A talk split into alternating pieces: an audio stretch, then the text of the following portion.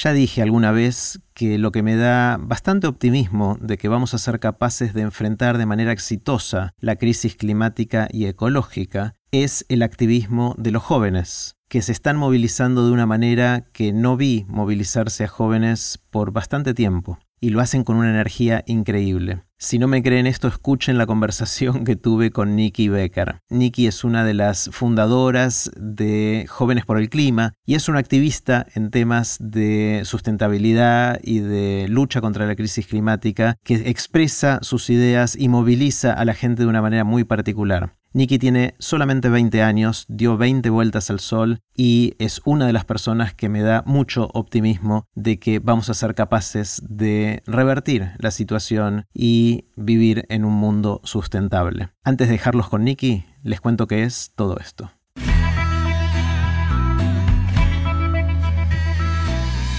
Esto es Aprender de Grandes el podcast donde comparto lo que aprendo mientras intento aprender durante toda la vida y lo que converso con gente que admiro. Antes de dejarte con la conversación de hoy, te cuento que estrenamos dos cursos nuevos, el de memoria y el de creatividad. El objetivo de todos los cursos de Aprender de Grandes es que desarrolles la capacidad de seguir aprendiendo durante toda la vida. En el curso de memoria vamos a entender las bases neuronales de la memoria y a desarrollar metodologías para potenciar la memoria de cada uno de nosotros. La capacidad de recordar y evocar nuestros recuerdos es la base de nuestro conocimiento, identidad, creatividad y potencial de crecimiento. En el curso de creatividad vamos a entender cómo funciona nuestra creatividad y a desarrollar las herramientas para potenciarla. El objetivo es ayudarte a expandir tu creatividad para enfrentar los desafíos que te presenta la vida, mejorar tu entorno, ayudar a otras personas, crear una huella, desarrollar tu voz propia y pasarla mejor, ni más ni menos. Estos cursos se suman a los de hábitos, oratoria, aprender a aprender y otros que vendrán. Podés ver toda la información e inscribirte en aprenderdegrandes.com. Puse los links de este episodio en aprenderdegrandes.com barra Nikki, que se escribe N-I-C-K-I. Ahora sí, los dejo con Nikki Becker. Hola Nikki. Hola Jerry, ¿cómo, ¿Cómo te va? Bien. Bueno, un lujo, un lujo poder conversar y tengo muchas ganas hace bastante tiempo de conversar con vos y con otros chicos y chicas. Y con vos quiero empezar con una pregunta muy grande, a propósito grande, para ver a dónde nos va a llevar y es, me encantaría que me cuentes qué aprendiste últimamente, qué aprendiste en los últimos tiempos. Uf, eh, creo que muchas cosas. Justo en el último tiempo tuve un mes de vacaciones de la facultad y yo soy una persona que me cuesta no hacer nada. Eh, me cuesta estar en mi casa, sobre todo después de la pandemia y no tener nada para hacer. Y en el último tiempo también aprendí que, me viene bien eso, para después tener más fuerza para hacer todas las otras cosas que hago todo el tiempo, ¿no? Como para despejarme. O sea, te viene bien bajar un cambio de alguna manera y no hacer nada. O no podés. No, o sea, en realidad aprendí a no hacer nada. Ah, Entiendo que está bueno no hacer nada, pero digamos, estar como en mi cama tirada mirando el techo y decir, hoy no tengo nada para hacer, es algo que me cuesta un montón. Como que me lo obligo. ¿Y qué haces? en esos días, ¿qué pasa finalmente? ¿Cuánto tiempo? O sea, lo de la cama, yo a veces lo hago y me dura cinco minutos. Claro. ¿Terminás haciendo otras cosas, supongo, o no? ¿O te podés quedarte un día sin hacer nada? No, un día es un montón. Por eso, claro, a mí me, da terror, o sea, es pánico total, me da pánico. No, no sé, agarro la bicicleta y por lo menos me voy a andar en bicicleta, me voy a correr, no sé, hago algo de ese estilo. Pero también aprendí que lo necesito un poco, por lo menos tener esos cinco minutos para después tener como, bueno, eh, hasta incluso más imaginación para, para ver qué puedo hacer después. Claro, pero que no esté todo tan programado. Yo soy mucho de las to-do. Claro, o sea, y me levanto y hago mucho la to-do y está buenísimo. Eh, pero bueno, a veces está bueno darse un recreo de eso. Hay algo que es muy fuerte de la cultura de la productividad, ¿no? Que tenemos que hay que ser productivos. ¿Qué, hiciste en el último cinco minutos, o hora, o día? Es, algo que nos pesa, ¿no? Un poquito. Y, y está bueno poder cortar con eso. No, incluso yo creo que hay un concepto muy interesante eh, que está relacionado con esto de la crisis climática, que es la ansiedad climática, que tiene que ver con la crisis del futuro, de la mirada hacia el futuro que tienen muchos jóvenes por toda esta situación que estamos viviendo. A mí no me agarra tanto por, no sé, ponerme a llorar imaginándome qué va a pasar cuando yo tenga 60 años, pero sí me pasa de en algún punto obligarme a estar haciendo todo el tiempo cosas, porque como sé que todavía hay un periodo de tiempo en donde se pueden revertir eh, la situación en general, digo, bueno, entonces voy a hacer todo lo imposible, pero bueno, a veces es como desgastante, me parece que a mí me pega un poco más por ese lado. Claro, y cuando decís hacer, obviamente es el activismo, que es algo en lo que estás muy, muy metida. Eh, Porque hay, dos cosas que uno puede hacer, hay muchas cosas, ¿no? Pero hay dos cosas que se me ocurre que pueden hacer y creo que en ambas jugaste un rol. Una es más lo de comunicar, de tratar de concientizar, explicar, tratar de que la gente empiece a pensar más en esto y ojalá empezar a cambiar comportamientos, que, creo que hasta ahora venimos fallando bastante como sociedad, ¿no? O sea, es algo que no nos fue muy bien porque hay bastante comunicación, pero la verdad es que seguimos comportándonos prácticamente de la misma manera que, siempre, de la manera que nos llevó a este desastre en el que estamos. Y por el otro lado está el activismo, que es lo que venís haciendo en Jóvenes por el Clima y en otros frentes más, eh, que son otras herramientas, son otros códigos, es otro la aspiración de impacto. Eh, en ese no sé qué tal nos está yendo, ¿no? ¿Cómo, ¿Cómo venís viviendo toda esta vorágine de cosas? Bueno, para mí es súper interesante porque al fin y al cabo, para mí la crisis climática es un problema de comunicación. O sea, si estaríamos comunicando bien, para mí no estaríamos en la situación en la que estamos, porque si no estaríamos aceptando que, no sé, somos malos como humanidad y que entonces no nos interesa. Eh, pero me parece que hay algo interesante. Yo cuando empecé, por ejemplo, con Jóvenes por el Clima, mm, yo no es que nací siendo ambientalista ni que nací y me súper interesaba en estos temas. Me pasó como de forma muy centennial, en realidad, ver un video en Instagram, vi jóvenes en Europa movilizándose y dije, che, ¿por qué esto no se habla en Argentina? Esto era en febrero del 2019. Eh, ahí es cuando me uno a Jóvenes por el Clima y ni bien me uno, organizamos una movilización para después de 10 días de esa situación que te dije. Eh, y de repente me encontré con que tenía que dar entrevistas, cosa que nunca yo había pensado que iba a hacer en mi vida. Y me acuerdo que yo trataba de memorizarme, de hecho tenía como medio un resumen, también soy fanática de los resúmenes, eh, de algunos datos que no me tenía que olvidar.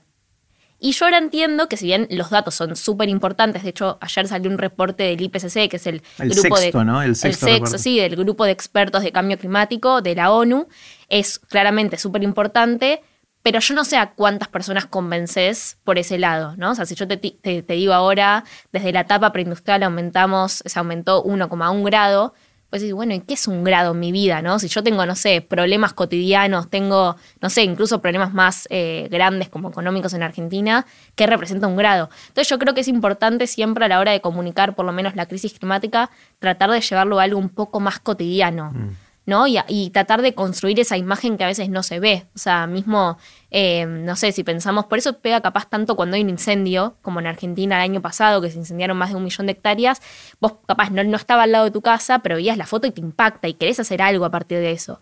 Pero muchas veces la crisis climática, como impacta a tantas personas y no tiene una fecha determinada, cuesta mucho que nos preocupe. Y yo lo hablaba mucho con Mariano Sigman, después de ese crossover que, eh, hicimos en, el evento de TED, y yo le decía como, ¿por qué para vos a la gente no le importa eh, la crisis climática? Y él me contaba que hay eh, un estudio o algo que, que, está muy comprado dentro de la neurociencia, que es que si vos te acabas de comprar un traje súper, súper caro, eh, y te dicen que hay un chico muriéndose, pero vos no lo ves ahogándose, por ejemplo, que vos te tenés que tirar y por, ende perdés, el traje que te acabas de comprar, no lo vas a hacer. Pero si vos lo ves con tus propios ojos, no lo dudas ni un segundo. Imagínate ver a alguien que se está ahogando, ¿qué te importa si te acabas de comprar algo súper caro?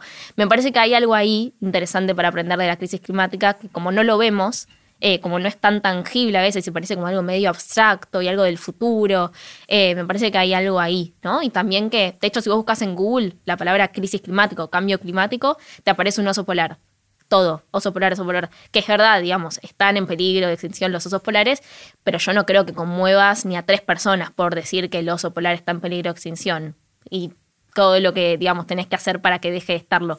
Entonces, bueno, me parece que hay un poco eh, ahí, ¿no? Un problema de comunicación. bueno, recién dijiste un millón de hectáreas y después mencionaste foto del incendio y yo veía la foto en mi mente y un millón de hectáreas no significa nada para mí. O sea, es, ese dato, que el dato así desnudo no comunica demasiado. En cambio, la foto que tenía en mi mente dije, uy, sí, están esos incendios que son terribles. Y me hace acordar mucho en la crisis de las balsas de la migración en el Mediterráneo. que hablaban de cuántos miles de personas morían todos los días y no hacíamos esa foto que conmovió la foto del nene muerto en la playa y eso de repente se volvió tapa de todos los diarios. O sea, es increíble el poder de, de comunicar bien. Y evidentemente no estamos comunicando bien. Ahora, me parece que comunicar bien es necesario, pero no suficiente para que la gente cambie algo, porque por más que mostremos las fotos o que mostremos la foto de nene o lo que fuera, la verdad es que nos cuesta muchísimo como humanidad cambiar comportamientos, ¿no? Sobre todo cuando, y le agrego una variable más que es bastante obvia a esta altura, ninguno de nosotros individualmente tiene el poder de mover la aguja en nada. O sea, si yo reciclo una tapita más de algo, eso no va a cambiar la crisis climática. Entonces es raro porque es algo que potencialmente va a destruir nuestra vida como lo conocimos. vamos a tener un futuro, si esto no lo detenemos, terrible. Pero al mismo tiempo sentimos que ninguno de nosotros tiene el poder para hacer algo para cambiarlo. Entonces dice, bueno, que empiecen otros, ¿no? O sea, esa sensación de eso la hace especialmente jodida esta crisis. Sí, como que ni siquiera puedes ver el resultado, por lo menos a corto plazo, de tus propias acciones. Y eso es algo que te, desmotiva bastante. Creo que ahí hay como una dicotomía interesante entre esto de, bueno, eh, exigir solo acciones individuales o exigir un cambio totalmente estructural. Que yo creo que hay una mezcla entre ambas, porque si vos eh, te quedas solamente, no sé, en el cambio individual, es lo que decís vos. Hoy en día estamos tardísimo para que solo así podamos este, cambiar la situación, pero a su vez creo que si te quedas solo en el cambio estructural, también hay algo de comodidad ahí, ¿no? Es decir, como, bueno, que se ocupen los líderes políticos. Claro, que los líderes mundiales hagan eh, y yo cada tanto hago no sé qué, pero sigo teniendo el mismo estilo de vida eh, que tengo, o no me involucro de cualquier forma, porque hay tantas. Em, entonces me parece que hay algo de comodidad en quedarse en una o en la otra. Eh, y que tiene que ver con un poco encontrar ese equilibrio de, bueno, no conformarse con que, no sé, si empezaste a reciclar, ya estoy, pero tampoco decir, bueno, entonces no hago nada, ¿no? Me parece que hay ahí algo interesante. Por otro lado, me, suena, me, parece que hay algo de tener autoridad moral para reclamar. ¿no? Cuando uno reclama, es difícil reclamar si tu comportamiento va en contra o no es consistente con tu reclamo. El, un ejemplo típico, va típico, que, que, lo pienso mucho, es la gran minería. ¿no? Todo el mundo dice tiene un impacto terrible, pero seguimos usando objetos que usan cobre que viene de la gran minería. Entonces, es, casi hipócrita decir solo me quejo de la gran minería si sigo consumiendo lo que hace que esa gran minería existe. Claro, pero a su vez si te lo pones a pensar, justamente por eso el cambio tiene que ser estructural. Por ejemplo, si yo te digo, bueno, no quiero consumir más nada que tenga que ver con combustible fósil es imposible. O sea, ¿cómo te trasladas? Digamos, sí, puedes ir caminando a lugares, puedes ir en bici a lugares, pero la verdad es que si querés moverte a una distancia un poco mayor, por lo menos sí, puedes usar transporte público que es un poco mejor, pero lo seguís usando. Entonces creo que hay algo que nos sobrepasa y que. Y también está bueno asumir esas contradicciones igual, ¿no? O sea, digamos, hoy en día eso, el celular que usamos también viene de ahí y creo que es entender eso, pero también no olvidarse de que, bueno, ese cambio entonces tiene que ser más grande pero no por eso, bueno, quedarnos en la cómoda. Claro, sí, sí, sí. No, igual hay mucho para mitigar, no hace falta pasar de todo a la... O sea, exigirnos dejar de usar eh, combustibles fósiles o dejar de emitir no sé qué, eh, a cero, cero, cero enseguida es como inalcanzable. Total, porque uno tiene que dejar de vivir esencialmente. Pero sí hay muchas cosas que podemos hacer para bajar el 80% de las cosas, que ya es un avance genial. Eh, y cuando tenés que viajar lejos, te vas a preguntar, ¿es necesario que viaje lejos o puedo hacerlo por Zoom? Bueno, eso nos trajo mucho la pandemia, ¿no? Claro. Total. Sí, sí, sí, totalmente, totalmente. ¿Y qué dijiste principios del 2019 que empezaron con esto? Eh, ya van dos años y medio más o menos de... Para mí una vida. Evidentemente es una vida y aparte cuando empezaste la pandemia ni existía como palabra prácticamente, o sea, no, se hablaba del tema y nos impactó por un montón de maneras.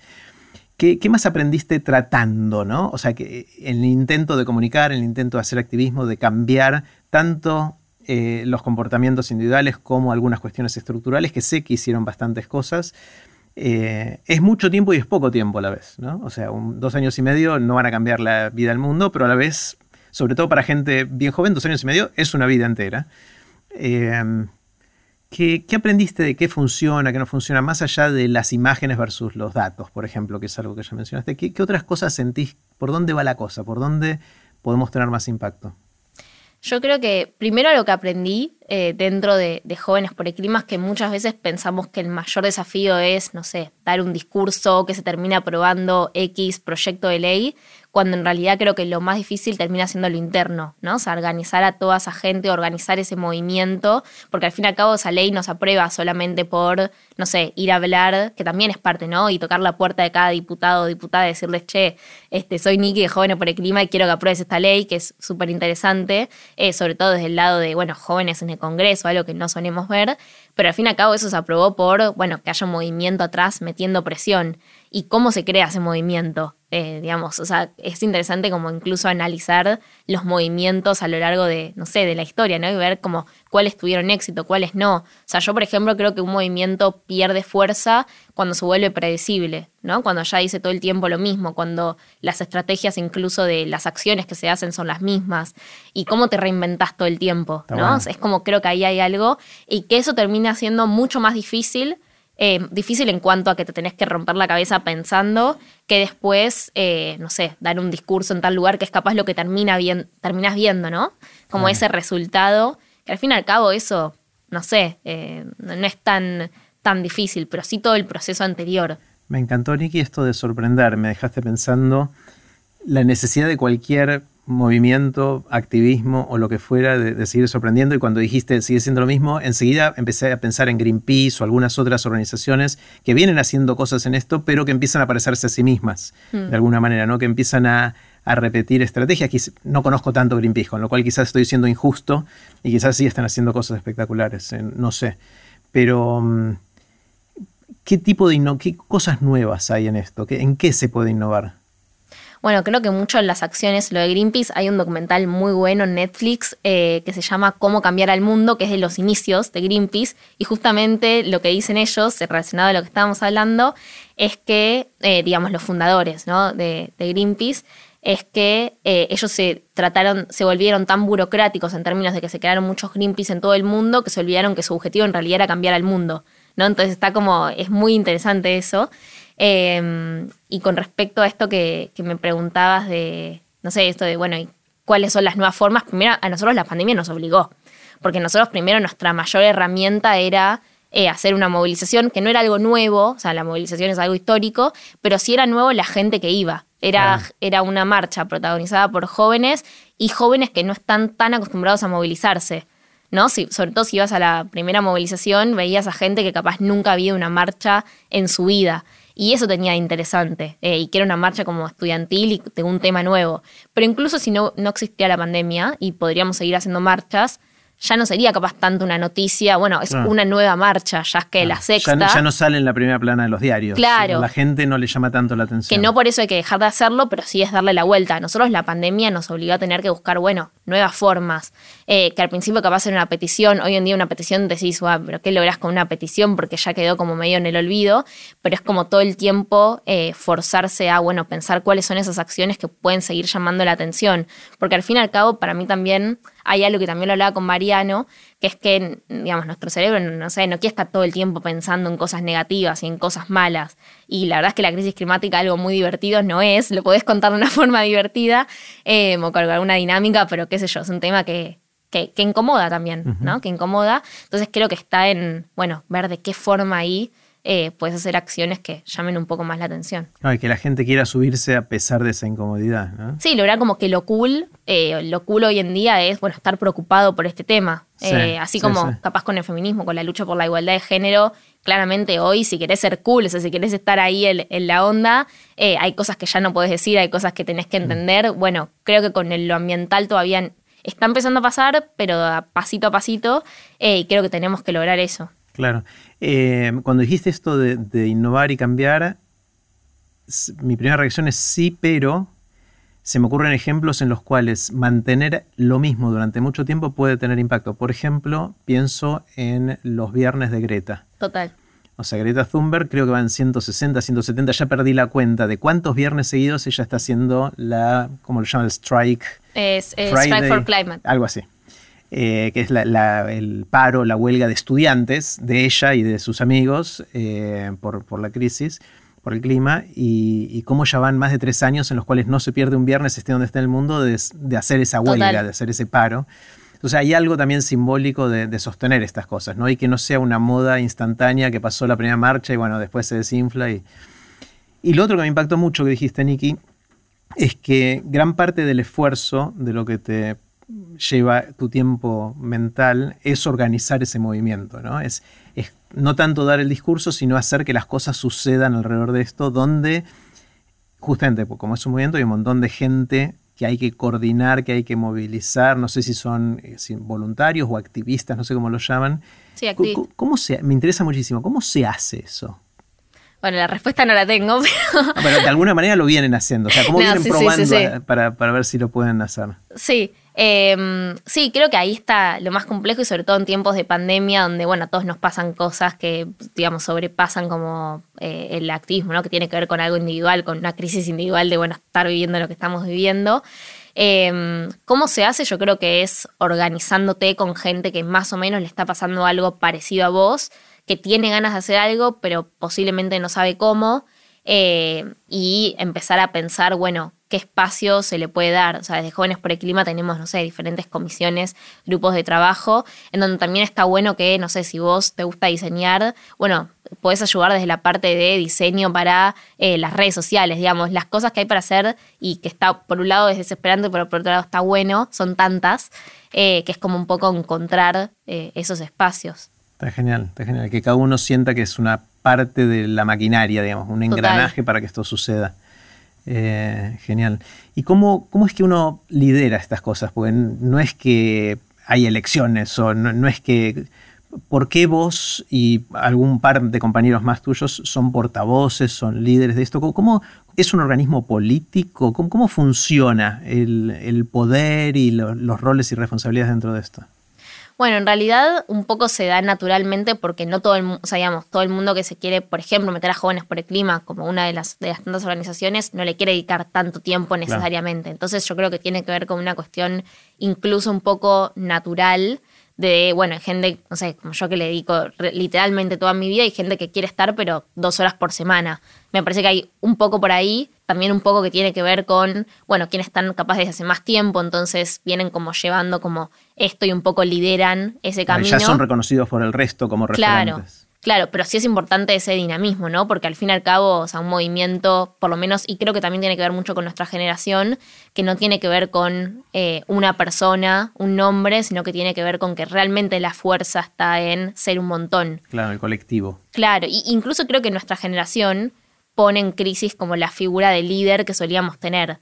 ¿No? O sea, antes un líder era una persona que hablaba mucho, que interrumpía y que llamaba la atención todo el tiempo. Eh, y hoy en día, incluso si sos así, hasta puede llegar a caer mal. Eh, o sea, como que eh, tiene que ver con un, liderazgo mucho más colectivo, de dejar que otras personas brillen también, ¿no?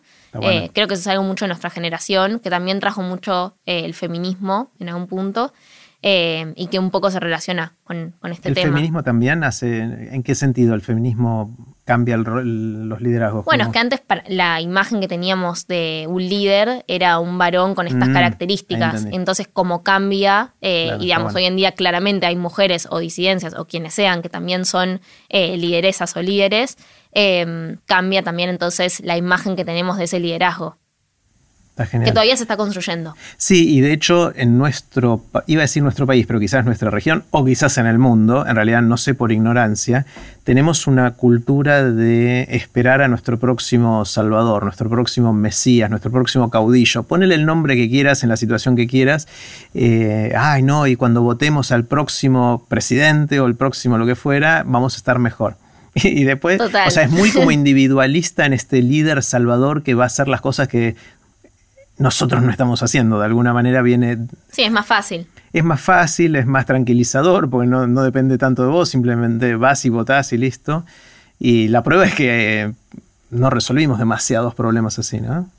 Total, total. Sí, creo que hay algo ahí de, mm, de entender la fuerza que tenemos realmente siendo muchos. O sea, yo mm. creo que no hay forma de solucionar la crisis climática apostando en un presidente. Claramente es mucho mejor, por ejemplo, que esté Biden a que esté Trump hay, un cambio muy notorio, pero no creo que la esperanza, entre muchas comillas, esté en Biden, sino creo que realmente está en la gente presionando a Biden en todo caso. Entonces a Biden no le queda otra que hacerlo, porque, qué sé yo, te tenés a todo el mundo diciéndotelo, en algún punto no te queda otra. Claro, pero, o sea, es verdad que no depende tanto, pero cuando Trump estaba en el poder, era cool negar la crisis climática por lo menos en un sector de la sociedad, eh, y validado por, el, por su líder en, ese momento. ¿no? O sea, ahí creo que sí tuvo bastante influencia y debe haber, un, debe haber habido un retroceso importante durante esos cuatro años. ¿no? eso fue terrible, pero fíjate también que, por ejemplo, entrando como específicamente en, las elecciones de Estados Unidos, parte por lo que Biden termina ganando es por su discurso con la crisis climática. Mm. Incluso si ves, Biden tiene un discurso mucho más propositivo, o sea, en vez de hablar de la crisis climática como algo malo nada más, te habla como, bueno, la crisis climática es la oportunidad de Estados Unidos de crear millones de empleos, ¿no? Eh, y de liderar, claro, de, de liderar todo un camino. Eh, y también incluso dentro de las negociaciones del Partido Demócrata fue algo que lo terminó estando en el lugar que está hoy. O sea, bueno, a, a Trump le terminó saliendo caro porque no volvió a ganar. Eh, o sea, si te lo pones a pensar también desde ese lado. Está bueno pensando, volviendo al tema de cómo comunicar algo que es una crisis, incómoda, todo eso, si le podés dar vuelta y que se transforme en alguna oportunidad, que sea creíble, ¿no? Porque tampoco podés. Sí, tampoco caer en ese optimismo claro, total. que- pues si no ya nadie te, te va a escuchar si, si estás mintiendo esencialmente. Total. Eh, ¿y, y dónde estás parada vos en, en el- desde la desesperanza y preparémonos ya para el cataclismo versus todavía estamos bastante a tiempo, pero tenemos que hacer estas cosas? En ese espectro de, de posibilidades, ¿dónde estás vos? Yo creo que me metería un poco en el medio, capaz un poco para el lado. O sea, yo soy optimista, no un optimista de decir va a estar todo bien, pero sí es un motor que me mueve a mí a hacer lo que hago. Si no, no lo haría. O sea, si pensaría que ya no hay algo para hacer, bueno, entonces disfruto haciendo otras cosas, no sé. Claro. O sea, en algún punto yo nunca elegí hacer lo que hago. No es que un día me levanté y dije, che, hoy en, en mis objetivos para este año me lo pongo o no. Fue algo que lo tuve que hacer un poco porque me nació eh, a partir de como, bueno, ver que nadie estaba haciendo nada. Em, creo que, que tampoco es que soy optimista de, digamos, las cosas son como son, estamos en una crisis bastante fuerte. Ayer, como hablábamos, salió un, un reporte del IPCC eh, diciendo que incluso este 1,5 1,5 grados, que es un número que de nuevo puedo sonar vacío, pero implica que una vez que lo pasamos hay muchas más consecuencias que antes, está más cerca de lo que pensábamos, o sea, no es que digamos hoy va a estar todo bien, pero me mueve esa, esa esperanza que de nuevo para mí está en, en crear este movimiento y por eso hago lo que hago, eh, que bueno, eh, está ahí eh, fuerte, ¿no? Sí. Una de las cosas que noto mucho en vos, en, otros chicos y chicas de tu edad, es que el activismo en general, en distintas áreas, no solo en tema de crisis climática, en el tema de, de género, en tema de derechos, en tema de un montón de, de cosas distintas, es algo que, no sé si decir está de moda, pero de, de nuevo es cool, es algo que eh, yo creo que el- hace, en los años 60 era el movimiento de los hippies y del amor libre y de esas cosas, y después vino alguna, algún tipo de, de movimiento político en, en las siguientes generaciones, y después hubo cierta apatía en la gente que en su momento tenía la edad que tenés vos ahora. Sí, capaz Eh, también por la dictadura. Como ¿No? el- Como que también la generación, por lo menos de nuestros papás, como que nacieron, o sea, o, es- o vivieron toda esa época donde ahí está directamente prohibido. Entonces, bueno, pero cuando en, el, och- en el secuelas, capaz. 83, la- el activismo, yo tenía tu edad en el 83. Mm. Estoy haciendo la cuenta. era un poco menor. O sea, yo tenía 17. Bueno, no tanto menor, algunos años menor. Eh, en el 83, y ahí se vivió una efervescencia de, de activismo político en la juventud para volver a la democracia. O sea, y, y había partidos Total. y debatíamos y nos peleábamos con uno, con el otro. O sea, pero después de eso, si avanzás, no sé, principio de los 2000, Mm. eh, siento que hubo un momento en el cual la gente que en ese momento tenía veintitantos no tenía causas, Mm. o por lo menos no estaba organizada alrededor de causas asociadas típicamente con el activismo político o de otro tipo. Eh, y ahora siento que, que volvió a través de las distintas agendas, género, crisis climática, igualdad de derechos, lo que fuera, cada una de las... eh, y me, me gusta, o sea, me da parte de la, esp- la esperanza que me da pensando en dónde estoy yo en este rango de cosas. Yo, a mí lo que me pone más cerca del- de que creo que vamos a salir bien con mucho esfuerzo y seguramente no del todo bien, pero no va a ser tan desastroso, es que es cool entre los jóvenes ser activistas de esto. Pues si no tuviéramos eso, ahí, ahí estamos sonados. Pues Total. ya no- o sea, ahí sí, camino sin retorno. El tema es que no estoy seguro, o sea, querría pensar que sí porque soy optimista, pero no estoy seguro que con eso alcance para revertir cualquier cosa, ¿no? Eh, Esa incertidumbre de cómo va a ser el futuro es potente en nuestra generación, incluso por la pandemia también. ¿Viste? Como que hace dos años no teníamos idea ni lo que era una pandemia. Claro. Hoy en día, lo, bueno, ya eh, estamos viendo, espero, en un poco el, el final del túnel, pero, pero eso, ¿y qué, qué serán 50 años? ¿no? O sea, de estas cosas que estaremos hablando, o cuáles serán estos temas en 50 años. Claro, sí, sí, sí.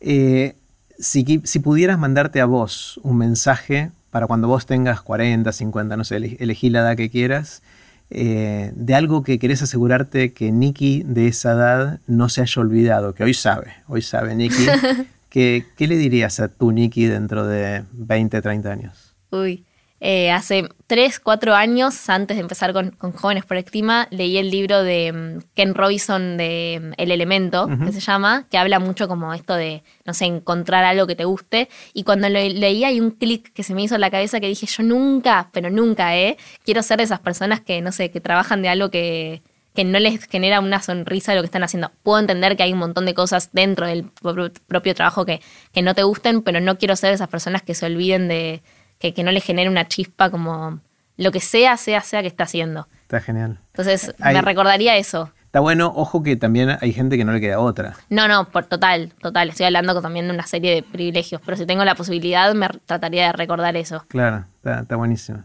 está buenísimo. Eh, al mismo tiempo hay que tener cuidado de que no haya demasiada presión de que todo te tenga que ser apasionante, porque si no va a ser, es una mochila difícil de llevar y también puede ser frustrante, porque a veces hay que hacer cosas que no te apasionan. Yo sospecho que en lo de Jóvenes por el Clima hay cosas que te gustan y cosas que no te gustan, como en todo laburo, como en todo, toda ocupación, ¿no? Sí, como nunca olvidar, pero creo que ahí hay algo interesante en nunca olvidarme que, no sé, que, se puede hacer algo, ¿no? Como incluso ahora que, digamos, yo un poco ese optimismo tiene que ver con que si bien no depende de mí, eh, sí entiendo que, bueno, estamos a tiempo de poder revertir, por ejemplo, el tema de la crisis climática, pero incluso sacando eso de lado, eh, como un poco que eso esté eh, siempre presente. Está buenísimo, está buenísimo. si pudieras hacer un viaje en el tiempo, imagínate que viene alguna amiga, algún amigo y te dice, inventé la máquina del tiempo y Nicky, te voy a regalar un viaje. Puedes hacer un viaje a la fecha que quieras, el momento que quieras y el lugar que quieras. Vas a estar un tiempito ahí y después volvés al aquí y a la hora. Eh, un solo viaje. ¿Irías al futuro o al pasado? Al futuro. Al futuro. Sí, definitivamente. Pues soy muy curiosa y quiero ver, bueno, ¿qué va a pasar, no sé, en mil años? En mil años, wow. Sí, porque el otro en algún punto, o sea, no, no lo termino de ver con mis propios ojos, pero lo puedo leer, lo puedo ver en un documental, todo el tema de la historia, que es interesante. Pero el futuro nadie me lo puede decir. Entonces, no sé. Te da intriga. Te da intriga. ¿Qué pasará mil años? Y mil años, pues mil años. Seguro no, tiré mil por tirar. Sí. Pero... Yo siempre me pregunto, si, si me toca ir al futuro, ¿cuál, ¿cuál es el tiempo correcto? Pues siento, mm. mañana no me interesa tanto porque va a ser igual que hoy, o muy parecido a hoy. Esperemos. Bueno, no sé. No sé si bueno o malo. Ahora lo, lo estoy diciendo en voz alta y no sé qué no sé si estoy de acuerdo conmigo mismo. Eh, pero la pregunta es cuál es el horizonte interesante. Yo creo que mil años llegas ahí no vas a entender nada de, lo que está pasando. Puede ser, como códigos demasiado distintos. Sí, primero hay que ver si hay seres humanos o qué hay, digamos, ¿no? Eh, en eso y, cómo se comunican entre sí. No, van a pasar cosas que vas a estar tan afuera, me parece, ¿no? Sí. Eh, inclusive 100 años, no sé. Pues pensá 20 años para atrás.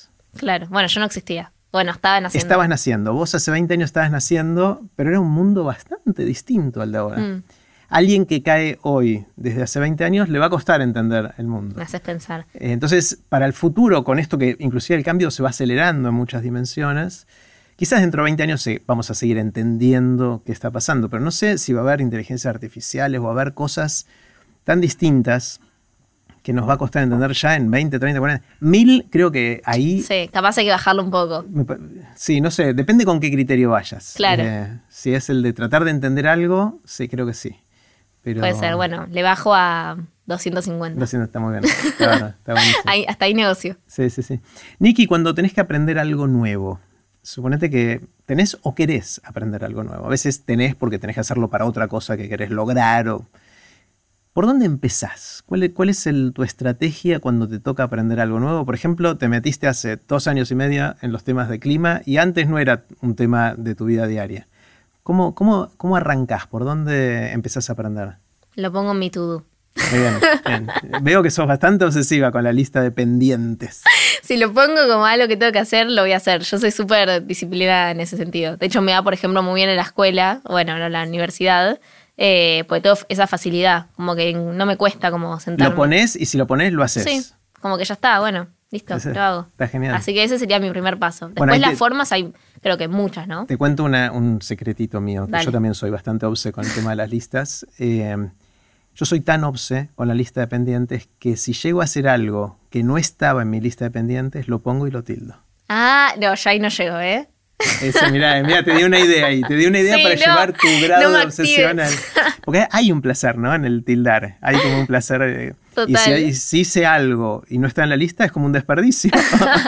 me pierdo la oportunidad está de hacer... anotado. Claro, me pierdo la... eh, Total. Encontré un alma gemela. Eh, está buenísimo. Pero ¿para qué decíamos de... Te interrumpí porque me agarró ganas de contarte esto de los tildes en la lista. Ah, ¿cómo aprendes? Entonces claro. lo pones en la lista y, y ¿cómo empezás? Suponete que llega el momento, llega este el punto en la lista, tengo que empezar a aprender sobre el impacto de los hidrocarburos en el clima. O sea, yo soy mucho de sentarme en pieza, agarrar la compu y empezar a buscar. Y ahí puedo terminar en tantas cosas. O sea, puedo terminar en un video en YouTube, o puedo terminar eh, un libro que me apareció y me lo compro, o puedo terminar en, no sé, escuchando un podcast, digamos. No, no sé si tengo una forma específica. Googleás, Eh, si lo que sale, Pero sale. sí soy muy de sentarme y que me lleve a donde me lleve. Está bueno, está buenísimo. Eh, ¿Qué tendrías ganas de aprender que no sabes? Eh, guitarra Bien. y cocinar. Me gustaría cocinar mejor de lo que hago. ¿Y, y qué te está deteniendo ahora empezar a aprender guitarra o a cocinar? No, guitarra empecé, Ajá. pero no, no me lo puse como, bueno, una No vez está, por en, semana. no está en la lista. No está en la lista. Tenés no. que ponerlo en la como lista. que cada tanto ahí, pero todavía no está. Y después cocinar, nada, o sea, voy aprendiendo con el tiempo, pero de nuevo, no es que como es algo que, que en realidad en serio me lo puse a hacer. Mm. Te digo una de cocinar que empecé hace un tiempo. De hecho, con la pandemia, en la cuarentena y en el aislamiento. El empecé, risotto. Empecé a hacer risotto y después empecé a hacer otras cosas más, pero no muchas. Y, y lo que yo aprendí, por lo menos para mí, eh, no sé si es un aprendizaje universal, pero a mí me funciona, es elegir un plato, risotto, y hacer risotto. Ahora estoy haciendo wok de pollo. Ajá. Con, pruebo con distintos vegetales, hacerlo en un orden, en el otro, poner todo junto, separado. O más sea, la misma comida más una Claro, es como ju- jugar y explorar e- e- ese vecindario, porque la cocina me abruma. Claro, ¿dónde O empiezo? sea, es tan importante y cuando me abrumo no hago nada. Claro. Entonces Bueno, digo, parecido está, con la crisis re- climática. Claro, es eso, es un poquito eso, es lo mismo, mirá. No lo había pensado.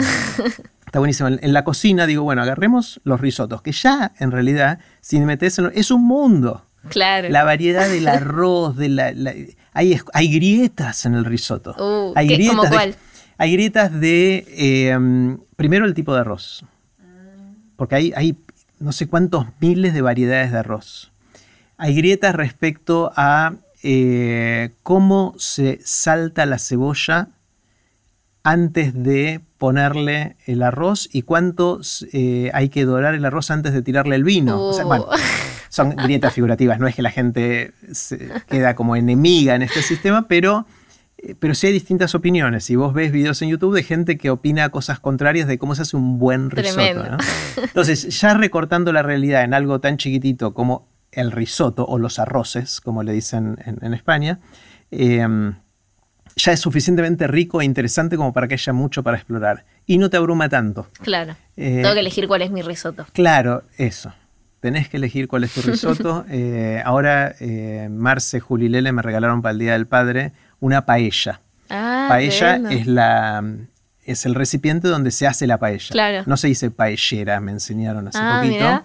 Así como el wok es el recipiente donde se hace el wok, Claro. la paella es el recipiente donde se hace la paella. Tiene sentido. Entonces me regalaron la paella. No es que me regalaron un plato de comida, sino que me regalaron eh, el, el recipiente, la olla, que es Claro. de acero bien, bien, o de hierro, no sé qué, es bien, bien grueso para mantener el calor, todo eso. Entonces ahora quizás me meta en, en la paella, que también es un arroz, pero es un arroz Claro, distinto, distinto. totalmente distinto. es como un- bueno, y en eso una, una forma de entrarle a estas cosas que pueden abrumar es achicar el, el universo de eso y entonces de repente entras y a mí me gusta quedarme un ratito ahí, como paseando y viendo ese vecindario y, y de repente, no, no digo que soy un experto en risotos, pues no sé tanto, pero me salen bastante decentes, bastante decentes y está, está bueno pensarlo así, está buenísimo. Eh, ¿Qué sentís, Nicky, que opinás distinto a la gente que te rodea? Puede ser la gente que te rodea el círculo más íntimo o más grande, casi la sociedad si querés. ¿En qué, en qué pensás distinto? Gustos gastronómicos muchos. La mayonesa la, odio con todo mi corazón. Mayonesa. Me da un asco impresionante. El chocolate no me parece nada impresionante en general. eso eso más eh, de, forma eh, superficial.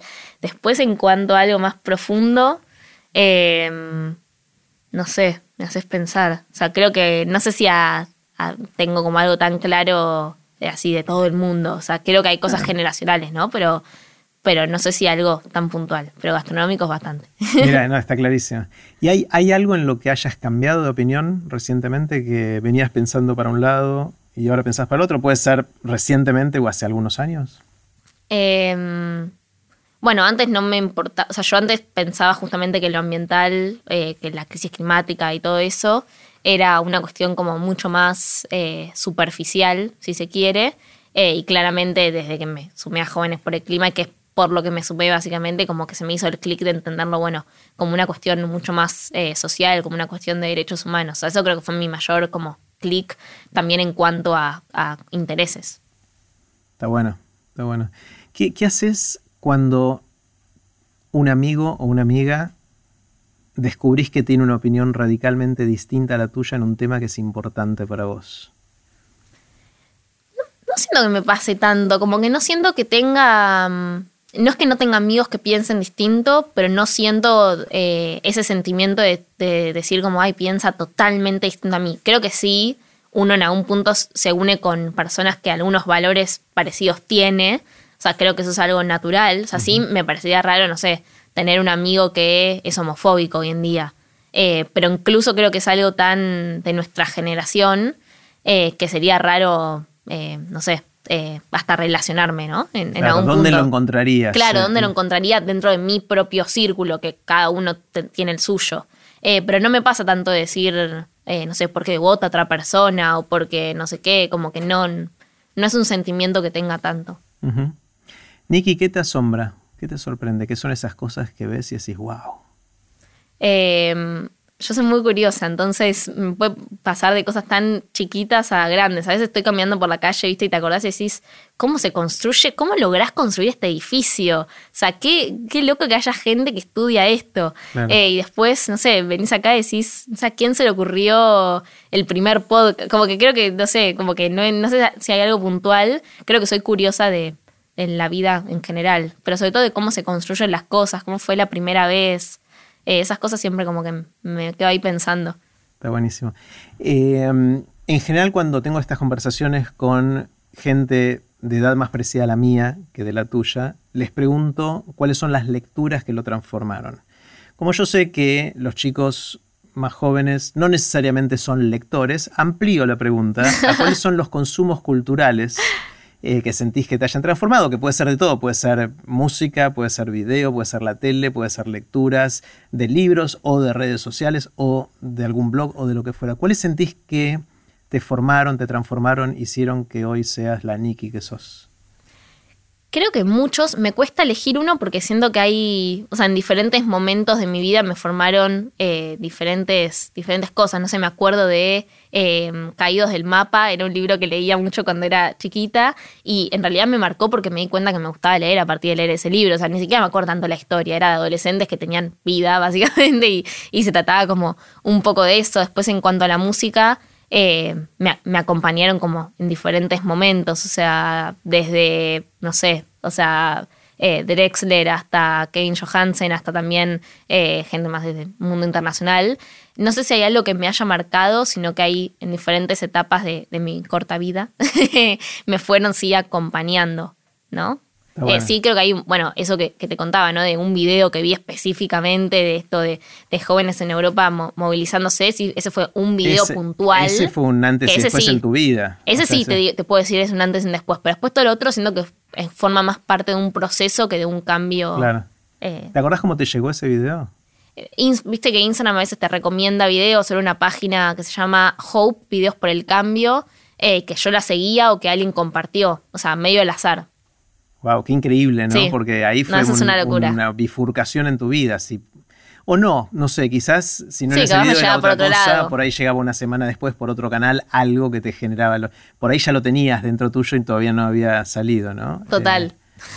Me da impresión cuando pasan esas cosas, ¿no? Porque uno cree que está en control de su vida. Sí, ahí, y de así repente decís, depende de mm, estas ¿vos decís? Que. Claro, por eso. Uso- te- un- tenemos cierta sensación o ilusión al menos de, de poder controlar un poco las cosas que nos pasan, pero tanto depende de ese azar que hay alrededor nuestro que creo que es más una ilusión que una, una realidad, ¿no? Puede ser. O sea, Sí, sí, sí. A veces voy cambiando de postura según el día. A veces cuando pasan esas cosas decís como, "Mm, ¿qué hay acá? Y a veces Claro, decís como, claro. no, soy yo. Nicky, si pudieras cambiar algo del sistema educativo, ahora que terminaste la secundaria, estás estudiando Derecho, ¿no? Sí. Eh, ¿Qué cambiarías en el sistema educativo si pudieras cambiar alguna cosa? Uy, muchas cosas. Eh, lo de la nota, definitivamente. O sea, creo que sería, o sea, desde que vi eh, esa charla TED, ¿no soy un 7? ¿Cómo Sí. era? Sí. Eh, ahí hay algo que me dijo. De. Sofi Camusi. Sí, todo el sentido del mundo. ¿Por qué? ¿Qué, qué es esto? Eh, después, yo me gusta lo un poco lo virtual. O sea, creo que el híbrido podría ser, depende para qué edad, claramente. Para universidad creo que podría ir bastante bien. Eh, y después en cuanto a cómo, cómo, se, cómo se enseña, ¿no? O sea, incluso cómo me toman. Me pasó en la pandemia que como claramente, digamos, vos podés tener el libro al lado, estaban obligados a tomarme un, un examen mucho más interesante, que incluso no quiero sonar tan nerd, pero que era hasta interesante como poder Hacerlo, hacerlo, claro. que, que no, no te suele pasar, o sea, vos lo haces y es como estudias más para el examen. Eh, y acá, por ejemplo, a mí que, que estudio Derecho me tomaba más, no sé, cuestiones de casos y que yo tenía que resolver, pero con una teoría. Eh, y después creo que definitivamente funciona más cuando uno puede elegir dentro de eh, lo que estudia. Si bien yo ahora ya estoy en la universidad y hay algo que ya elegiste, eh, pero no sé, en una materia justo ahora me dieron la posibilidad de que una prueba, un TP, sea hacer un podcast. ¿No? De un tema cualquiera que me interese con respecto a esa materia. Yo claramente, o por lo menos a mí, eh, siento que me, me va a quedar mucho más, voy a aprender mucho más haciendo eso que si me decían, no sé, hace un ensayo de tal, tal tema. Eh, hay que encontrar ese equilibrio porque también es, eh, claramente hay temas que son obligatorios y que tenés que estudiar, pero ver cómo pueden ir esas cosas de la mano. Está genial. No, no parece tan difícil hacer ese tipo de cambios, ¿no? Por lo menos a nivel universitario. Total. Es más complicado si vas a la secundaria o a la primaria. Sí, que son capaz contenidos más básicos. Sí, básicos y donde la presencialidad seguramente va a seguir siendo muy importante. Creo Total. que sí, ¿no? No sé, estoy pensando también en voz alta, ¿no? Sí, sí, sí. Sí. Eh, pensando en, en esto de que, vol- volviendo un segundo al activismo y a, y a los temas que veníamos hablando de todo el tema de, de género, de crisis climática, eh, son temas que fueron surgiendo ahora como razones de activismo. Y siempre me pregunto, y lo charlamos mucho con, amigos, de cuáles son los activismos del futuro. Eh, yo no sé si hace 20 años nos preguntábamos esa pregunta, si nos hacíamos esa pregunta, si hubiésemos podido predecir que hoy estaremos hablando de crisis climática, de género, de derechos y de algunas cosas más. Eh, y siempre me gusta especular de cuáles serán los que vienen, ¿no? Y una hipótesis eh, puede llegar a ser el extremo eh, del consumo de carne. Eh, hoy, a pesar de que ya hay activismo vegano, vegetariano y a veces asociado al cambio climático, a veces asociado a la salud, a veces asociado al maltrato animal, todavía no tiene el nivel de intensidad que tienen otros activismos. Entonces quizás va a llegar el momento de acá a un tiempo, lo pienso y no me parece inconcebible que sea, me parece que puede pasar, que veamos con ojos raros haber comido vaca. Re, para mí eso va a pasar, ¿eh? En, Sí. no sé, cien- no tengo idea cuándo, pero en 100, 200, Yo creo que mucho antes. ¿eh? mucho antes, puede Sí. ser también. Sobre todo que ahora surgen eh, alternativas y más Claro. conciencia del sufrimiento animal, del impacto en el ambiente, de, de los derechos de los animales. o sea, un Sí, yo creo que es algo de eso que sobre todo vamos a decir, ¿qué hacíamos? Como que se te- porque si te lo pones a pensar es un poco raro, digamos, lo tenemos tan naturalizado que no, pero si lo pensás un poco sí decís como, ah, hay, hay algo raro, como que por lo menos. Entonces creo que nos va, nos va a pasar eso definitivamente. Y no sé con qué, con qué cosas más, creo que es, es re difícil. Eh, creo que toda la agenda de diversidad todavía, o sea, está empezando, o sea, hace mucho, pero todavía tiene como Mm. un camino largo. Eh, y después este tema es eh, uno definitivamente para mí. Sí, yo otro, eh, me encanta decirlo porque me, mientras lo digo lo voy pensando, ¿no? Eh, otro que siento que... pues la- otra forma de hacer la pregunta, que a veces está bueno hacer la pregunta de otra manera porque también te ayuda a pensarlo, ¿no? Es eh, no qué activismos va a haber, sino de qué cosas que hacemos hoy dentro de 10 o 20 años nos vamos a avergonzar. ¿Está bien? fuerte. Por, ejemplo, es fuerte, y bueno, está bueno, de ahí, te, ahí decís. Entonces, por ejemplo, em, hoy nos avergonzamos de haber tenido esclavos mm. generaciones atrás, digamos, ¿no? Y hoy es inconcebible. Yo sé que hay esclavitud moderna y que hay cosas terribles que todavía pasan, pero no hay esclavitud en el sentido del siglo XIX. Em, pero en el momento, de hecho, muchos de los, los que llaman los padres fundadores de Estados Unidos tenían esclavos y, son próceres. Hoy, hoy, obviamente, los cancelaríamos de alguna manera, ¿no? O sea, hoy, hoy sería algo... Eh, pero igual hacemos eso, ¿no? Hoy hacemos quejas y cancelamos a gente porque hace 20 años hicieron cosas que hoy no admitimos, pero que hace 20 años lo hacía todo el mundo o lo hacía un montón de gente.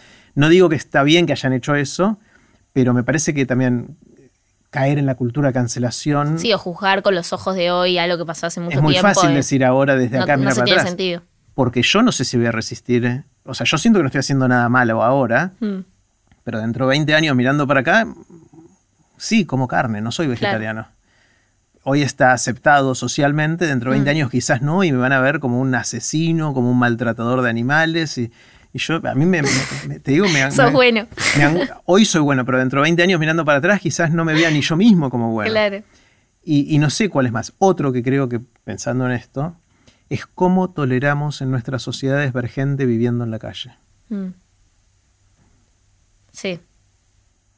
O sea, yo mismo voy caminando y, los veo, pero no los veo. Total. O sea, y, si lo pensás dos segundos, decís, tendría que angustiarme por tres días después de lo que acabo de ver. Como, mínimo, y hacer algo al respecto. Y casi nunca hago nada. Eh, y hoy puedo convivir con eso porque socialmente podemos convivir con eso. ¿Y por qué crees que va a cambiar en el futuro eso? No sé si es que creo o tengo la esperanza de. Claro. No sé. Siento que, vamos en una dirección de... Eh, mira, como siempre, estoy por decir algo y mientras lo digo ya no sé si estoy de acuerdo con lo que voy a decir. Es una frase que me encanta que siempre me dice Adrián Paenza, que a él se lo dijo Eduardo Dubuc, y hay toda una serie de atribuciones de, esta frase que es, estoy por decir algo con lo cual no sé si estoy de acuerdo, pero, pero siento que los seres humanos vamos evolucionando en promedio hacia mejorar nuestros valores. Es una sensación que tengo y seguro que hay contraejemplos y seguro que se puede desafiar esto, con lo cual por eso no estoy seguro. Pero cierto progreso, más allá del progreso tecnológico y de productividad y de riqueza y todo eso, siento que ahora no hacemos cosas que hace no tanto tiempo hacíamos y que hoy vemos y decimos, no te mm. puedo creer que hacíamos eso. Entonces siento que el, tránsito va en esa dirección eh, porque vamos como de alguna manera subiendo nuestro estándar moral. Sí, incluso estoy pensando, capaz hay algo también en, las relaciones, ¿no? O sea, que, cambió mucho con nuestra generación, pero que en muchos años, capaz que el matrimonio, que ahora capaz se pone un poco, más allá del el matrimonio como institución, te digo, el estar solo con una persona, capaz que en unos años sea, esto es no sé, imposible, es algo lejano, eh, que es algo que en nuestra generación eh, se abre la posibilidad de que no suceda, pero también de que sí. ¿No? Claro, en ese está buenísimo. Es un tema que me, fascina cómo evolucionan las relaciones, los vínculos, las instituciones de la vida social. Y en ese caso creo que sí va a evolucionar, pero me cuesta ver que sea reprochable que hayamos tenido matrimonio en el pasado. Por ahí sí reprochable por la hegemonía patriarcal y, y esa parte, digamos, la parte de género, la parte de género que sí era... Mm y es todavía eh, en muchos casos una situación compleja.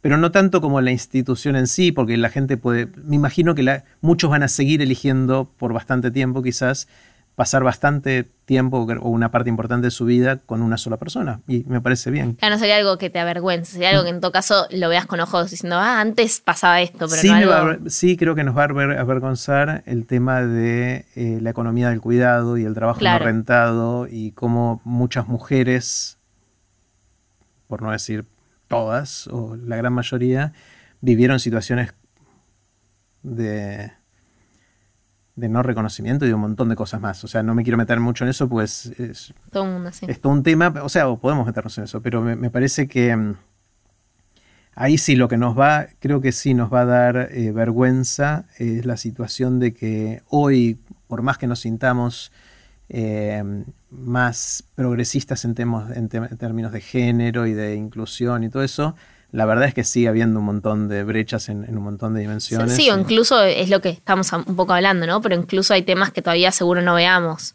Entonces, dentro de la cuestión de género. Porque si relativamente hace poco empezamos a verlo, entonces seguramente no estamos viendo toda la historia. Claro, de hecho hasta hace poquito la, gran conquista era el divorcio vincular o la pastilla anticonceptiva, o, o sea, cosas que fueron críticas en todo eso, pero que hoy son como... Pero que yo no nací, lo, lo doy por sentado. Obvio, claro, es, es, como el pasado antiguo ya, hoy estamos en otro nivel de discusión y nos vamos dando cuenta de que hay como más sutilezas y más eh, complejidades del tema a medida que vamos profundizando. Pero en todo caso, volviendo a esta idea, siento que hay un progreso moral en ese sentido. Claro. Que somos un poquito mejores en alguna dimensión. Las brechas sí, siguen agrandando y hay un montón de cosas que no están bien. Pero, pero por, eso soy, por eso creo que vamos en, mejora, pero por eso una creencia, no sé. No, yo me sumo, voy con vos. Vamos, está, buenísimo. Nicky, ¿cuál es tu anécdota? ¿Cuál es esa historia que contás en sobremesas con amigos o charlando y que, vuelve y te funciona? ¿Tenés alguna? Sí, porque cuando era chiquita yo hacía comedia musical, bastante, o sea, tres veces por semana, y yo quería dedicarme a eso, eh, después se me pasó, pero sí en un momento era... Eh, Bailabas, cantabas, actuaba. Todos los años hacía una obra. Eh, y viste Un Sol para los Niños, que es un evento que se hace, creo que es del 13, todos los años para recaudar plata con UNICEF y después donar a diferentes instituciones. Me invitaron a cantar con David Bisbal, con Luis Fonsi y con Axel. ¿Vos y esos tres? No, yo y otros, otros chicos. Ah. O sea, yo era tipo. Pero canté un solo en el Luna Park con mucha, mucha gente. ¿Lo tenés grabado? lo, tengo, en YouTube. Si buscas un sol para los niños, Axel, Luis Fonse y David Isbal, te aparece. Soy la primera que canta ahí. De nueve años tenía. Eh, es una canción retierna, tipo, que canten los niños. Bueno, sí. Eh, muy gracioso. Y David Isbal, en ese momento, me dijo: Qué guapa eres cuando cantas. Ah, mira, te acordás exactamente lo que te dije. No, fue tremendo. Fue un gran momento. Me encantó, me encantó, me encantó. Eh, ¿Reconoces, Nicky, de dónde surge tu pasión por lo que haces? Más allá de ese videíto, digamos. Obviamente se te nota apasionada con lo que haces, se te nota que, te metes con todo en, lo que haces. ¿Podés ir para atrás y ver cómo nació eso, cómo empezó en vos? Em, yo siempre fui creo que un poco capaz desde la curiosidad y un poco de que soy como bastante determinada desde que soy muy chiquita. Y creo que esa combinación de no dar las cosas por sentadas y a su vez, eh, no sé, por ejemplo, algo muy puntual. Yo cuando hacía comedia musical siempre iba en colectivo, me tomaba el 99 y eran más o menos 10 paradas, me bajaba, o sea, no era muy lejos de mi casa. Cuando tenía 9, 10, eh, murió mi abuela y a mí me llamaban mamá y mamá no me podía llevar porque estaba triste porque había muerto mi abuela, pero yo no me quería perder una clase. Y me acuerdo que le, dije a mi mamá, nueve años tenía, que quería ir sola en colectivo. Mi mamá, no sé cómo, pero me dijo que sí. Eh, y fui sola en colectivo. Y, creo que esa, esa actitud es algo que me lleva a diferentes ámbitos y que un poco esa mezcla con, con esa curiosidad que, nada, a veces me lleva a pensar como, bueno, las cosas son así, pero podrían, podrían ser distintas. Eh, creo que después terminó como formando en algún punto quién soy. Capaz no es, esa anécdota puntual es algo que me lo acuerdo un montón. Como le dije a mi mamá, yo igual, y que me subí al colectivo, no sé por qué, es como algo que me, que me siento que me marcó en mi vida. Es fuerte, ¿no? O sea, es, eh, es, un momento... Porque ahora, en general, los chicos a esa edad no suelen ir solos al colectivo. En el colectivo, yo sí, cuando era 8 o 9 años, me acuerdo que iba a mis clases de inglés. Claro, yo iba a mis clases de inglés. Mm colectivo, pero ahora, ahora no tanto, ¿no? Bueno, de hecho yo no tenía celular todavía. Claro. O sea, en ese momento. O sea, ni lo llevaba. Bueno, yo no existía en los celulares. tampoco, pero, digamos, hoy incluso lo pienso y qué sé yo, tenés Google Maps que te puede pasar, pero en ese momento yo, nada, me, lo acordaba porque además tenía mucha memoria. Claro, sí, sí, sí, sí. Eh, está buenísimo. Si pudieras, tuvieras la oportunidad de conversar un rato, tomarte un cafecito con alguien que admires, alguien que te inspira. Eh, puede ser una persona viva, una persona que haya vivido en el pasado. Eh, ¿Con quién te gustaría charlar? A alguien que tengo muchas ganas de, conocer es a Alejandro Casio Cortés, que es eh, la senadora más joven de, Estados Unidos. No sé por qué me genera, me, me, retomaría un café con ella. ¿Pero por qué? no sé, por las cosas que hace, porque instaló un montón de temas ahí cuando, incluso crisis climática, cuando ni siquiera había eh, eh, existía el movimiento juvenil, digamos, estaba como mucho más instalado. Me da curiosidad su figura en general. Eh, después, en realidad, me juntaría, no sé si son personas que admiro, o sea, sí, por ejemplo, me, juntaría con Messi y le preguntaría un montón de cosas, pero porque también me genera mucha curiosidad. Últimamente estoy viendo muchos documentales de esa gente muy, muy famosa, o sea, del estilo Messi, Justin Bieber, Taylor Swift, que tienen una vida, viste, completamente distinta a lo que nosotros conocemos eh, y cómo conviven con toda esa presión. De hecho, una vez hablando con Greta también, que Greta es alguien que yo la veo más cercana, que también es de esas personas, pero que para mí no, para mí es, qué sé yo. Es, una colega, casi, eh, una compañera del. Claro, y ella me contaba que en donde ella vive, por más que eh, todo el mundo la conoce ahí, nadie la va a parar en la calle porque tienen una cultura, y me dijo una palabra en, sueco que no me acuerdo, em, de no molestar a la gente que es famosa. Como que no es famosa, pero la gente no te ve raro por ser famoso. Claro, acá no puedes salir a la calle. Acá, claro. Entonces eso es re interesante cómo va cambiando. Entonces sí me sentaría con muchas personas, no porque los, los puedo admirar en, música o en fútbol, eh, pero también me gustaría eh, tener esa posibilidad. Y con Alejandro Ocasio Cortés ¿Probaste alguna vez entrar en contacto? no está lejana de lo que parece mía, porque digamos, qué sé yo, ella se lleva mucho con el momento juvenil ahí. Claro. Eh, alguna vez la traté de entrevistar para el, para el programa y ahí tratamos y qué sé yo, una de esas, en unos años hablamos y te digo que, tuvimos esta charla. No, pues no, es algo tan inalcanzable, ¿no? Es, algo, Que, puede suceder. Sí, después con quién me sentaría también a hablar, no porque lo admire, sino porque me da mucha curiosidad, es con esa gente muy millonaria. O sea, con, no sé, ahora eh, Jeff Bezos. ¿Y, qué, le preguntarías? ¿Qué le dirías? ¿Por qué no invierte toda esa plata en, no sé, que no haya más pobreza? El otro día estaba jugando un juego que era, bueno, jugando, que era vos con la plata de él podías comprar diferentes cosas y no sé si alguna vez lo hiciste, pero vos puedes poner literalmente 20 mansiones, eh, tres yates, eh, salvar la pobreza mundial y te sigue sobrando plata, te van descontando. No, la pobreza mundial no. Eso no, pero, pero ayudar a no sé cuántas personas. Ah, o sea, te juro que tenés muchas opciones eh, y es una locura. O sea, y entonces, no sé, preguntarle como, che, ¿no te, pinta invertir en esto para solucionar la crisis climática? Bueno, los gobiernos tienen mucha más plata que eso, los, de los países grandes y poderosos y ricos. Y eh, está en su misión resolver esos problemas. La de él puede ser su riqueza personal y si queremos en la propiedad privada que él haga lo que quiera con su plata, que es podemos debatir eso también, pero los gobiernos tienen que hacer eso y no lo hacen y tienen elecciones políticas que hacer también, ¿no? Total, también. Bueno, con Biden también me tomaría un... Con Biden. Ajá. Sí. Buenísimo. Eh, me encanta, me encanta todo esto. ¿Hay algo, Nicky, que los adultos no entendamos, que nos puedas ayudar a entender?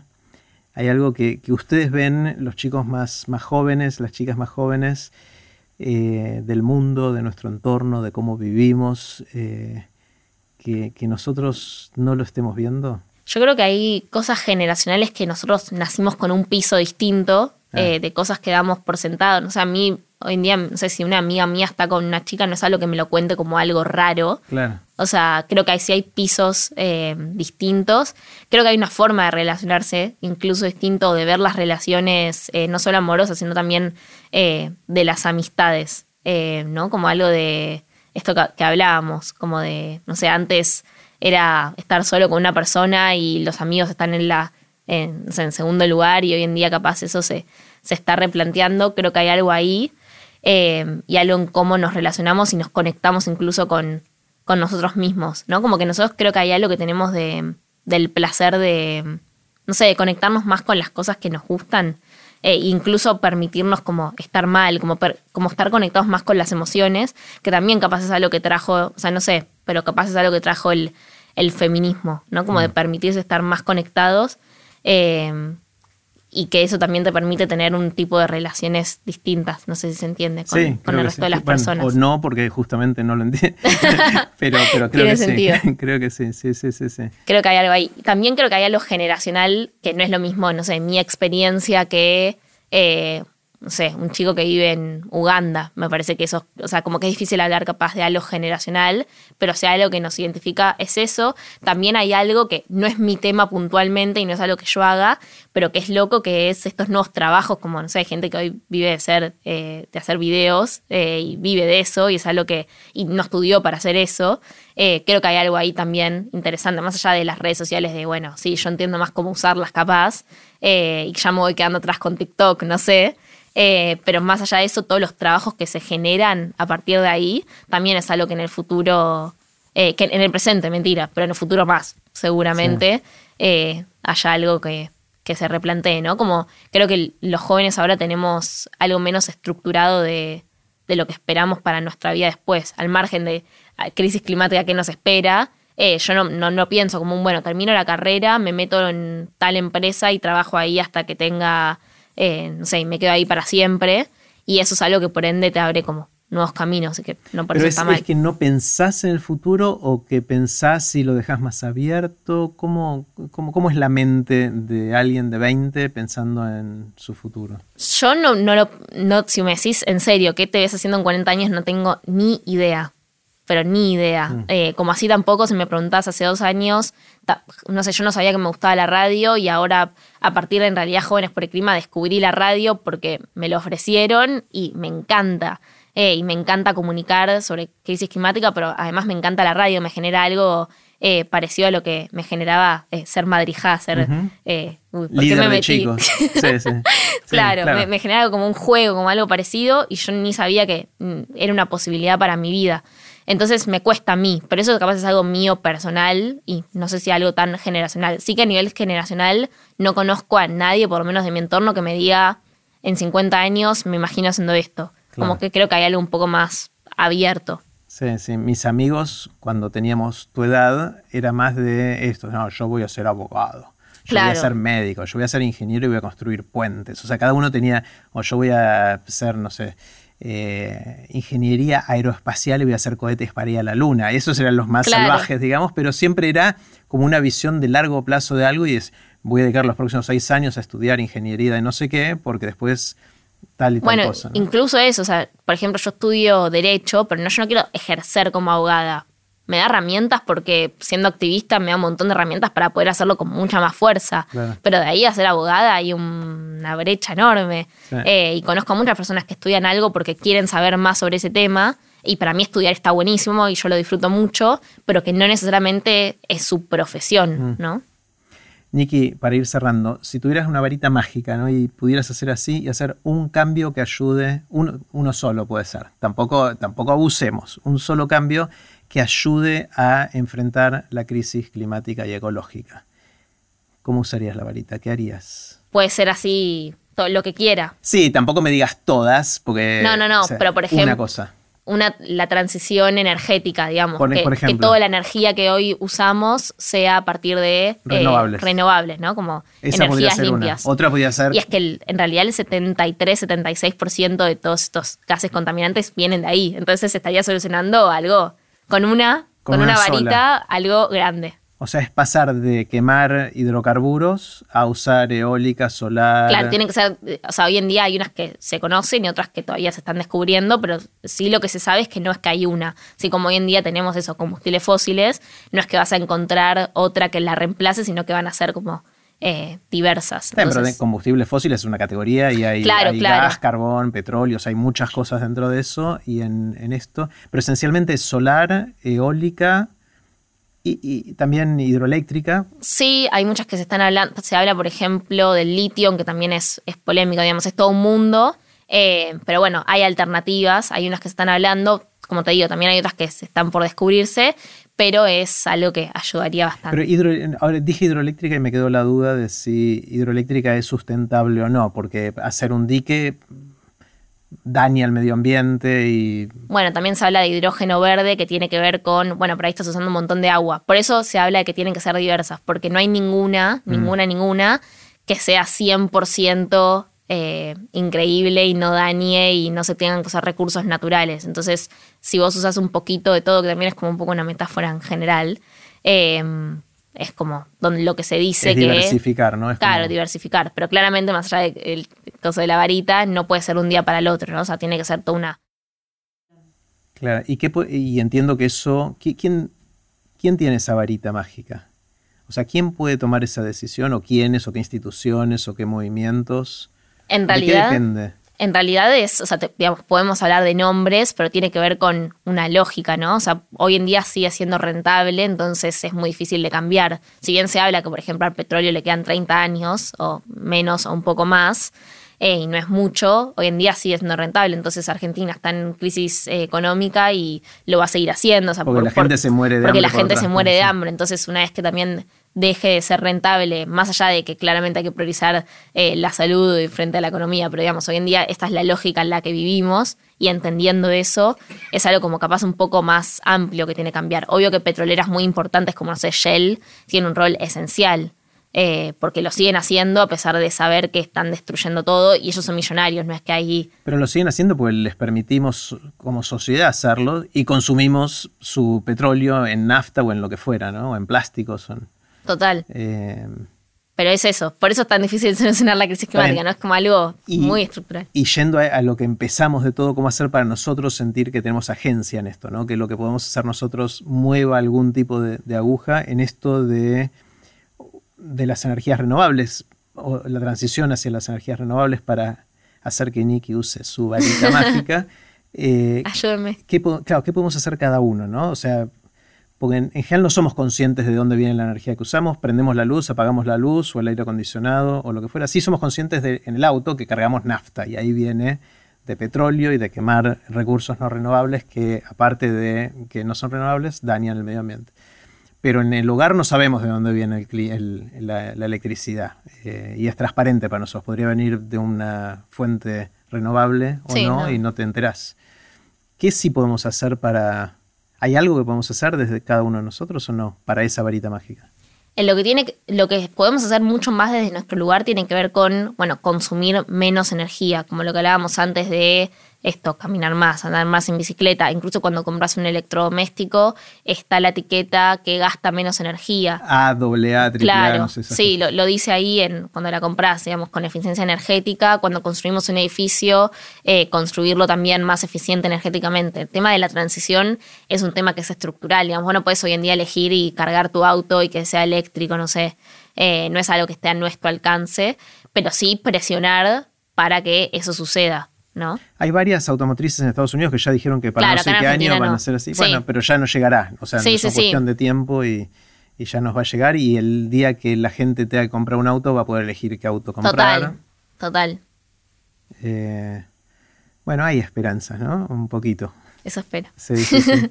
Bueno, me encantó, Nicky, conversar. Eh, estoy, estoy contento de conversar y expandir el rango de edades en aprender de grandes, porque quiero aprender de grandes de todas las edades. Así que un placer conversar con vos. Qué bueno, gracias. Bueno, Me encantó. gracias.